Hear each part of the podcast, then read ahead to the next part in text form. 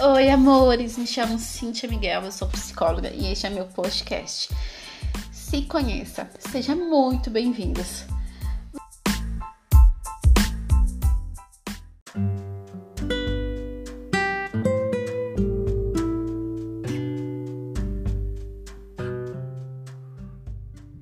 Oi, meus amores, vamos para mais um podcast. Muitos me perguntam é, quando me encontro, quando a gente acaba conversando sobre psicologia, ou até mesmo no Instagram, que eu tô começando meu trabalho lá, divulgar os meus serviços, e me perguntam por que eu escolhi essa profissão, né? A psicologia é, não apareceu para mim logo quando eu terminei o ensino médio, gente. Não apareceu, nunca quis ser psicóloga, nunca foi meu sonho. Até os meus 23 anos, nunca foi meu sonho ser psicóloga. Na verdade, meu sonho era de ser arquiteta, de trabalhar com arquitetura, é, urbanismo, paisagem, de decoração. Era uma coisa que eu curtia, uma coisa que eu era apaixonada, tinha umas ideias loucas que só vinha realmente de mim, louca, né? De, no fato de, de ter, de querer ter uma casa redonda e no meio parte de dentro da casa ser de vidro, ter a casa corrimão bonitinho, para não cair no meio da casa assim, é, ser um negócio como fosse jardim, ser chafariz e tal. Era na minha cabeça, gente. Eu desenhava a casa que eu queria na época de arquitetura, como que ia ser a metragem, os centímetros, eu fazia todas as coisas, porque eu gostava, gostava demais.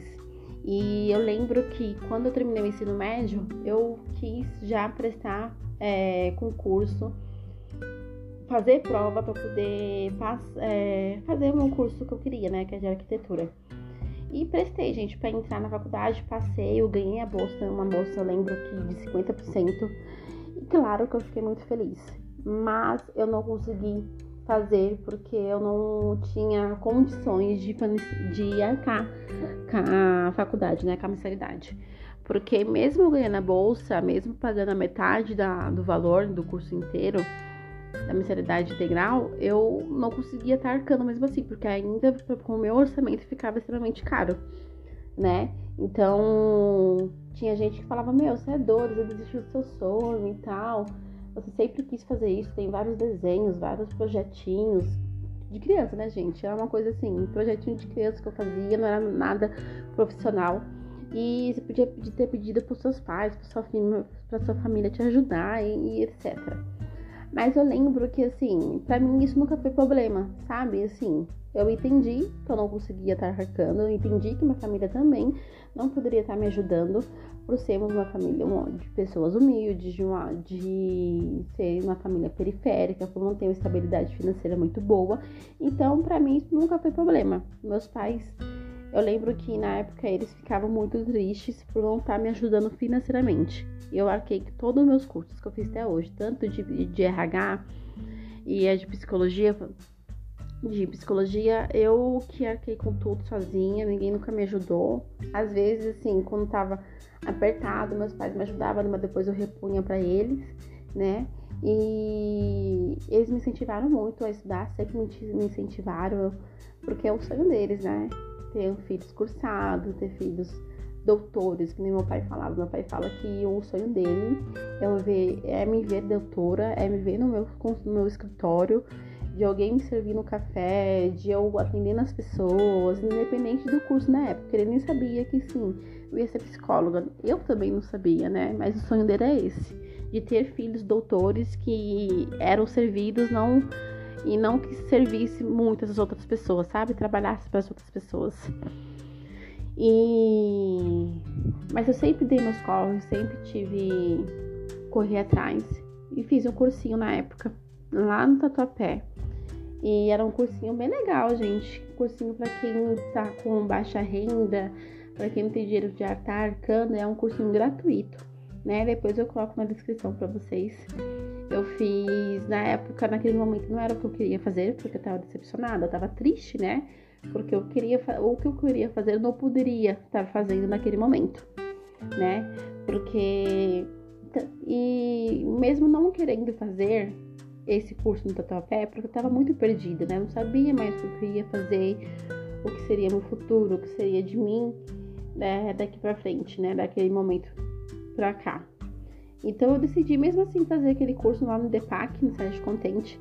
E era um curso gratuito, onde tinha várias modalidades de matérias, que era informática, estruturação fiscal, uh, contabilidade e RH. E tinha mais outros também que eu não me lembro. Mas era super legal, cada dia era uma matéria, uma temática, né? E eu gostei muito, me identifiquei bastante com escrituração fiscal e com RH. E e eu lembro que o que chamou muito a minha atenção foi de RH, que me deu aquele insight. Pensei, opa, eu já sei o que eu vou fazer. Já me deu um norte, né, de o que, que eu faria. E tá vendo? Ainda bem que eu fiz esse curso mesmo não querendo, porque senão eu não saberia fazer. É, saberia o que faria, né? O que eu ia fazer daqui pra frente, daquele momento. Então eu fiz aquele curso, eu terminei, fiz a prova para entrar na faculdade para poder cursar o RH. Então foram dois anos que eu, que eu cursei, né? Então aprendi bastante, eu gostava do curso que eu fazia. E, gente, foi no curso de RH, na verdade, na faculdade, que na matéria de recrutamento e seleção, do qual a minha professora também era psicóloga. E falou um pouco acerca da psicologia, o que, que a psicologia tinha a ver com o RH, se. Porque na época eu queria trabalhar como recrutamento e seleção que eu fiquei fascinada por, por isso, né? De trabalhar com pessoas, de falar com as pessoas, de analisar pessoas. Sempre fui dessas, de ver o comportamento é, da pessoa. Sempre gostei de analisar esse, esse, tipo de coisas. E eu fiquei fascinada porque o olho dela brilhava quando ela falava, contava sobre isso, e o olho dela brilhou cada vez mais ainda quando ela falou de um caso dela né? E, obviamente ela não expôs o paciente, mas ela contou o causa, a causa, né, do, os fatores do, do, da, do caso do paciente e eu fiquei vibrando comigo mesmo. Meu, é isso, é isso que eu quero fazer, é isso que eu quero estudar. Eu quero estudar as pessoas, quero estudar as mentes das pessoas. E também fui logo também pro lado financeiro, né, gente? Porque eu já, já fiquei assim, nossa, RH, psicologia, recrutamento de seleção da área organizacional dá muito dinheiro, né? Então vai ser top. E quando eu me firmei em tecnóloga de gestão de recursos humanos, eu não trabalhei na época. Eu não trabalhei na época, não trabalhei na área, inclusive também não trabalhei, mas eu aplicava tudo, muito que eu aprendi no escritório de contabilidade, onde eu trabalhei por anos. E eu não uh, engatei em outra, outra. Eu lembro que eu não engatei, não quis engatar logo em, em é, na próxima faculdade porque eu queria dar esse descanso, porque só para quem sabe, quem estuda e trabalha, tem que trabalhar de sábado, de domingo a domingo, estudar, não ter vida social, praticamente você perde para poder é, estudar, né? Se dedicar àquilo que você quer, àqueles que seus objetivos. E eu quis dar um descanso para mim, para minha saúde mental, estava muito nos corre, ela foi muito corrida a primeira faculdade, embora tenha sido somente duas embora tenha sido somente dois anos, né? Mas eu lembro que passou um ano e meio, é, surgiu uma proposta para o meu irmão fazer, concorrer a uma bolsa de estudo para o curso de psicologia, né? E porém ele não queria fazer, né? Não era o que ele queria fazer. Não é o que ele queria exatamente fazer, o que ele queria para a vida dele né? Então ele sabia que eu queria, tinha essa vontade de fazer em psicologia, então passou para mim, transferiu a vaga para mim. Eu fiz a prova e passei e ganhei a bolsa de 50% também, né? Quando eu passei, o meu foco já era diferente. Porque passou um ano e meio, né? Então muita coisa mudou e eu cresci bastante, eu aprendi bastante, evolui bastante, né, gente? Então, é, o meu foco não era tipo dinheiro, não era recrutamento e seleção, não era nada. Eu sempre quis, na verdade, eu sempre estive disposta em toda a minha vida, eu sempre fui assim, isso é de mim, de ajudar as pessoas, de escutar as pessoas, de estar disposta ali presente na vida da pessoa para ajudar, seja no que for, né? E é, eu lembro que na época, para quem não sabe, gente, para quem tá escutando, não sabe, eu sou cristã. Eu lembro que na época a minha igreja estava querendo fazer, a gente estava com o projeto de montar uma ONG e eu falei, opa, a ONG precisa de psicólogo, né? Da ONG, então eu vou com esse intuito também de ajudar. Já tinha essa vontade de ajudar as pessoas de alguma forma.